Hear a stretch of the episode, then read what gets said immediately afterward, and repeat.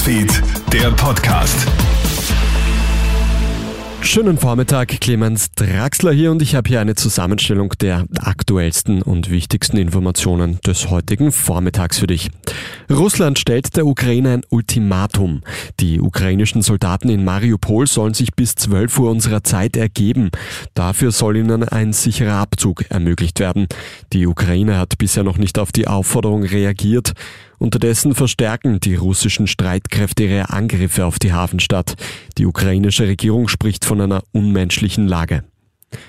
Der ukrainische Präsident Volodymyr Zelensky warnt unterdessen vor einem russischen Einsatz von Atombomben. Nicht nur ich, die ganze Welt, alle Länder müssen besorgt sein, sagt Zelensky im Interview mit dem Sender CNN. Auch der US-amerikanische Geheimdienst CIA warnt vor Russland. Die Bedrohung eines russischen Einsatzes taktischer Atombomben dürfe nicht auf die leichte Schulter genommen werden.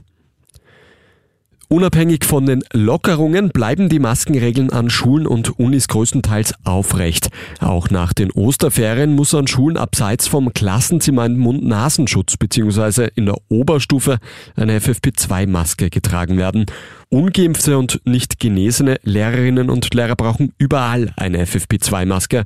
Auch an fast allen Unis bleibt nach Ostern die FFP2-Maskenpflicht bestehen.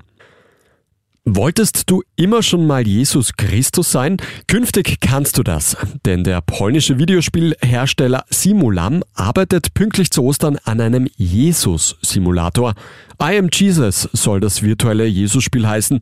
In der Simulation schlüpfst du interaktiv in die Rolle des Messias und kannst so sein ganzes Leben nachspielen. Zunächst war nicht ganz klar, ob die Ankündigung des Spiels ernst gemeint oder als Satire gedacht ist.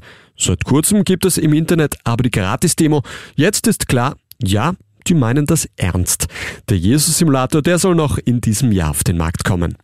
Das war's mit einem Update aus unserer Nachrichtenredaktion. Ein weiteres gibt's dann am Nachmittag von meiner Kollegin Tamara Hendrich. Einen schönen Vormittag noch. Krone Hits, Newsfeed, der Podcast.